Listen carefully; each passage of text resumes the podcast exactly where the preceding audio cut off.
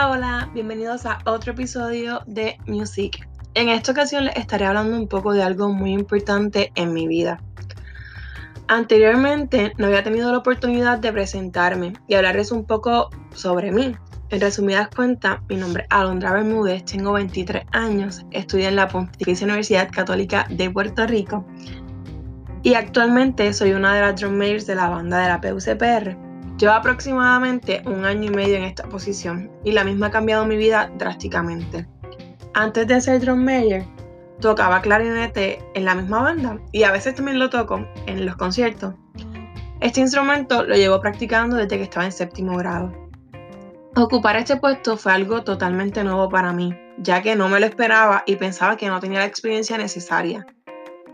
Y pues el podcast de hoy es para las personas que, que están interesadas en tener este puesto o algún puesto de liderazgo. Yo sé que, que a veces nos cuestionamos si realmente tenemos el potencial para lograrlo. Pues les cuento, al principio fue algo un poco cuesta arriba, pero con la ayuda de las personas correctas todo se puede lograr. Aún recuerdo cómo el director de la banda, el profesor Pedro Vega, me entregó un libro sobre las tareas y deberes de los drummers. Este libro me ayudó grandemente y hoy quiero compartir con ustedes algunos de los tips que yo me aplico para que ustedes también en un futuro o ahora los puedan aplicar. Comenzamos con el número uno. Es muy importante tener un equipo de trabajo. Tú solo no puedes realizarlo todo. Debes contar con un equipo de líderes. Este puede ser por secciones o tareas. Esto te ayudará a delegar y crear responsabilidades. En mi caso, antes de realizar algo, consulto con ellos y les pido su opinión. Y juntos, pues deliberamos, vemos los puntos de vista y lo que es mejor para la banda. Es muy importante segmentar los ensayos y llegar con un plan ya establecido. Siempre va a cambiar una que otra cosa durante el ensayo, pero cuando ya tienes un plan establecido, este fluye más rápido. Número 3. En los ensayos siempre va a haber gente hablando. Se los digo yo que soy muy habladora. Pero es muy importante corregirlo antes de que se salga de control. Y más si ya están en posición de ensayo. Es muy importante hacerlo de una manera individual, ya sea llamándole la atención a la sección o a la persona que está hablando. Hablar es como un virus y hay que detenerlo antes de que se propague. Fuera del tiempo de, ensayo, la cosa es muy diferente y se debe fomentar la unión entre toda la banda. Número 4. Amigos son amigos, pero en el ensayo es diferente. Este punto es muy importante pero es un poco controversial. No, las todas las personas saben diferenciar cuando los tratas como amigos y cuando los tratas como drum majors. Es muy importante que entiendan que cuando eres líder tienes que tomar decisiones por el bien colectivo y en ocasiones a ellos no les gustará. Esto no debe causar el enojo de ninguna de las partes. Siempre le puedes preguntar al terminar el ensayo qué les pareció, qué se puede mejorar, entre otras cosas pero la amistad no debe de influir en tus decisiones. Lo mismo pasa cuando le llamas la atención o les manifiesta algo que se debe corregir o mejorar. No porque sean tus amigos, están exentos a las faltas. Número 5. Un punto muy importante es la relación director-Trossmeyer. Ambos son pieza fundamental de la banda. Y si no hay comunicación puede haber grandes fallas. Gracias a Dios la comunicación en mi caso con mi director y mi otro compañero medios es excelente. Ambos nos apoyamos, trabajamos juntos, nos mantenemos en comunicación e ideamos juntos el itinerario de cada ensayo. Aparte de que compartir mano a mano con tu director te brinda muchas oportunidades y conocimientos.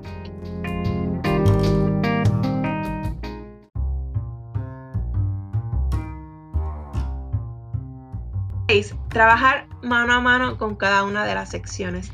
Esto lo puedes hacer apareciéndote en los seccionales, preguntándoles qué necesitan, cómo se sienten, estar pendientes de su progreso, tanto individual como grupal, entre otras cosas. En mi caso, intento estar presente en cada uno de los seccionales de la banda, como los de la percusión, abanderadas, etc. Esto te da la oportunidad también de corregir lo que puedes mejorar desde un punto de vista individual al verlo en grupos pequeños, el ensayo es más personalizado. Número 7. Todos cometemos errores. Si cometes una en vez de pensar qué pude hacer, piensa qué puedes hacer para la próxima. No dejes que un error afecte tu trabajo. No sobrepienses las cosas y atrévete a perder el miedo. Recuerdo que al comienzo tenía mucho miedo de qué pasaría si tomaba una decisión incorrecta o me equivocaba en alguna presentación. Me daba pánico tener a la banda sola, pero poco a poco fui perdiendo el miedo hasta que entendí que no pasaba nada si me equivocaba y lo corregía. Y lo más importante, aceptaba mis errores. Recuerdo con cariño como cada vez que cometía un error, ya sea marcando o haciendo una canción, mis muchachos me ayudaban y todos nos reíamos de ese pequeño error. Esto me hizo crecer muchísimo, además que te ayuda a mostrar tu lado más humano. Una anécdota era que pues nosotros somos de otro mayor y nunca habían había estado esta dinámica anteriormente. Y pues, al principio fue un poco difícil acoplarnos. Él estaba más al frente que yo, yo estoy un poco más retirado. A veces nos equivocábamos ambos marcando una canción porque yo veía un número, él veía otro. Pero como banda supimos este, ayudarnos mutuamente y, y lograr que mejorar ese punto y pues ya ahora tenemos esa conexión visual y ya sabemos. Número 8. Es muy importante dejarle saber a la banda si algo te molesta o si hay algo que se está haciendo mal para mejorarlo. De igual manera es muy importante dejarle saber cuando hay algo que se está haciendo bien. Al decirle lo positivo ayuda a mantener la motivación y el entusiasmo, pero como dice Peter Vega, siempre hay espacio para mejorar y no nos debemos conformar con menos. 9.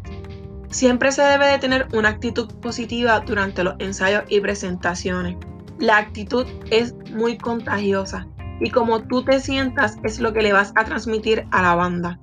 Sé que hay días que nos sentimos muy mal o desanimados, pero los problemas hay que dejarlos fuera del ensayo e intentar estar lo más enfocado posible. Número 10. Algo muy importante es que siempre se debe de tener en mente que la gente siempre nos está viendo. Y debes de pensar cómo tú y tu banda quieren ser vistos. Esto te ayudará a la hora de tomar decisiones, buscar canciones y realizar presentaciones entre un sinfín de cosas más.